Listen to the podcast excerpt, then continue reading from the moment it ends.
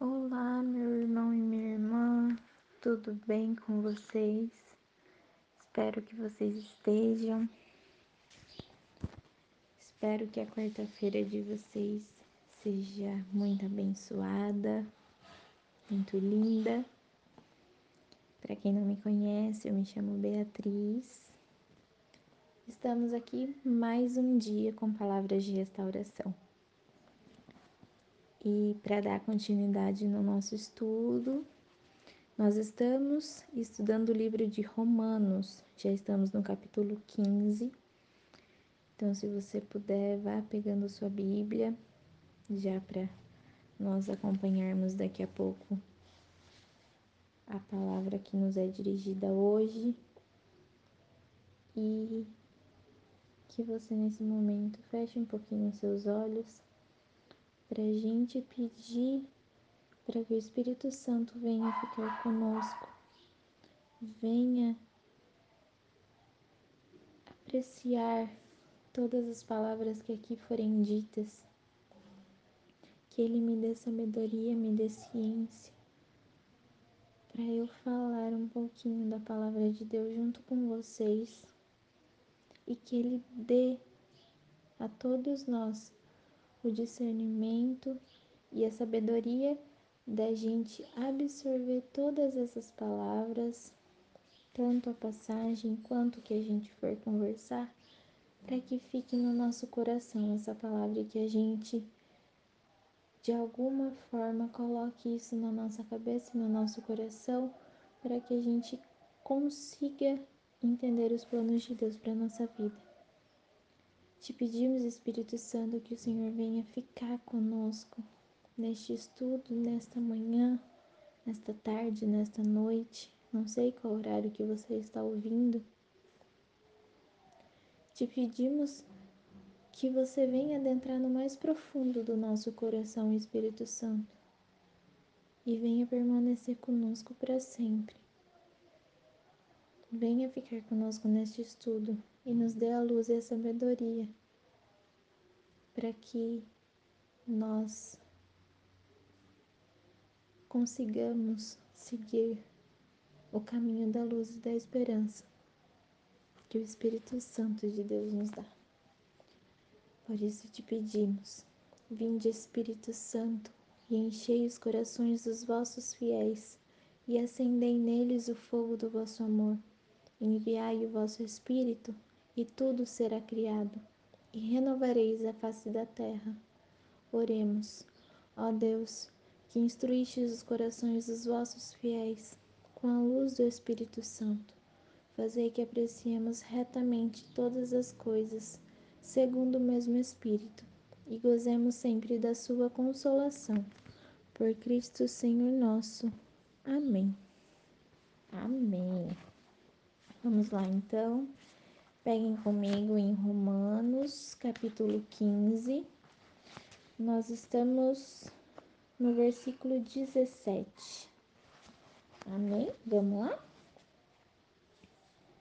Tenho motivo de gloriar-me em Jesus Cristo, no que diz respeito ao serviço de Deus, porque não ousaria mencionar ação alguma que Cristo não houvesse realizado por meu ministério, para levar os pagãos a aceitar o Evangelho pela palavra e pela ação, pelo poder dos milagres e prodígios, pela virtude do Espírito, de maneira que tenho divulgado o Evangelho de Cristo desde Jerusalém e suas terras vizinhas até a Ilíria e me empenhei por anunciar o Evangelho onde ainda não havia sido anunciado o nome de Cristo, pois não queria edificar sobre o fundamento lançado por outro.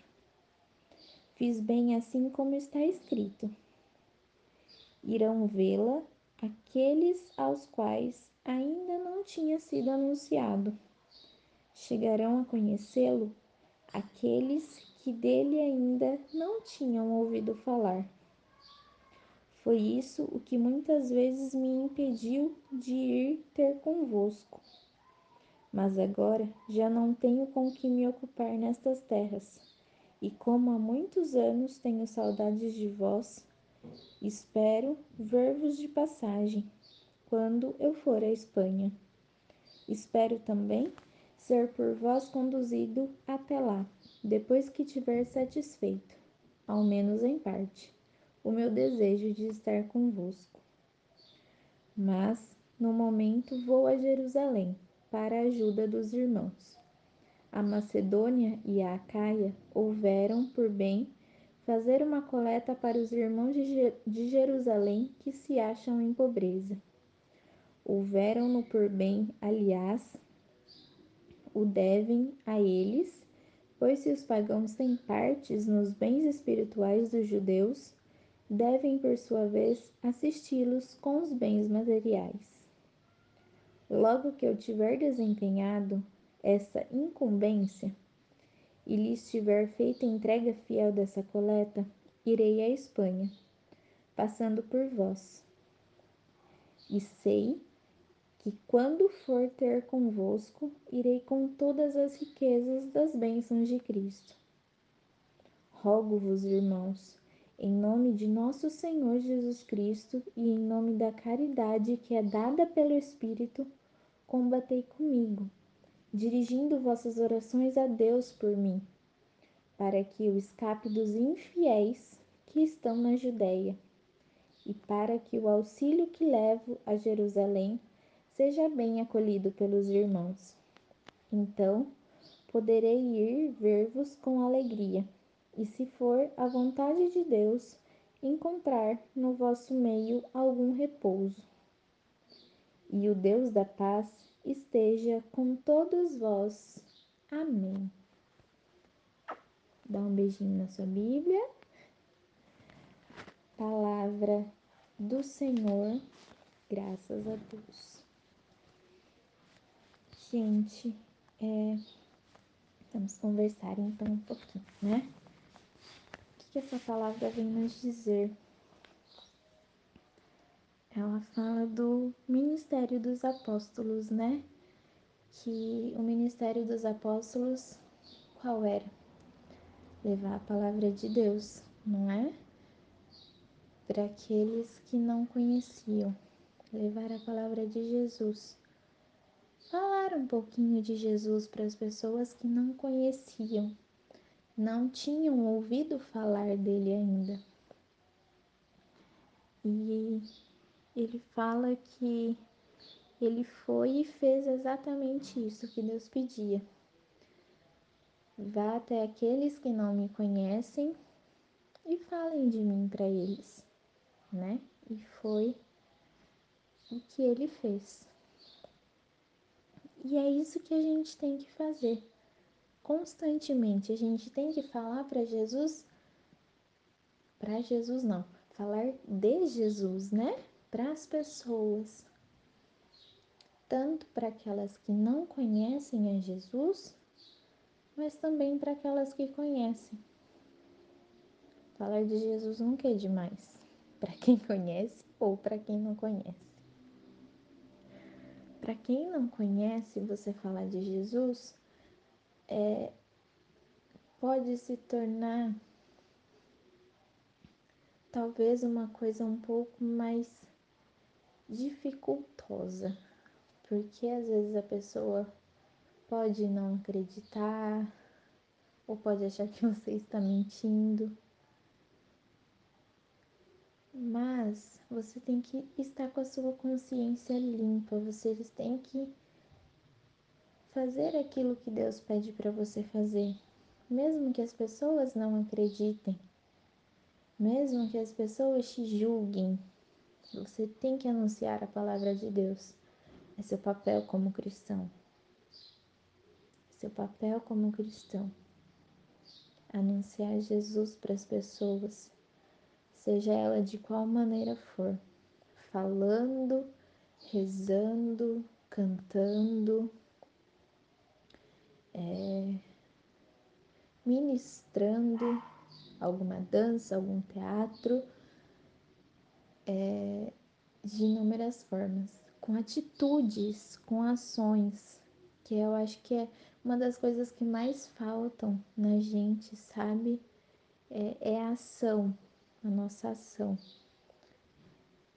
É, orar muitas vezes tem gente que que ora quietinho, tem gente que ora é, falando alto, tem gente que ora cantando. Cada um tem o seu jeito de orar, né? A sua intimidade com Jesus. Mas você tem que, acima de tudo, independente do seu jeito, independente de como você ora, você tem que levar a palavra de Jesus para as pessoas. E de alguma forma você está levando, seja ela da forma que você consegue orar, da forma que você tem uma intimidade maior com Deus. E aqui ele fala também que nós deve, devemos ajudar o próximo quando o próximo está necessitando, né? É...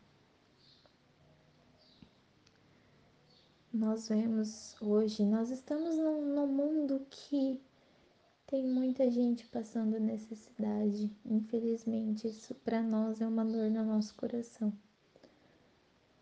Mas nós temos que, de alguma maneira, também ajudar essas pessoas. Às vezes não só com dinheiro, não com com não sei, com algum bem que a gente pode dar para essa pessoa, mas dando amor, gente. Amor, porque é o que muito falta para nós.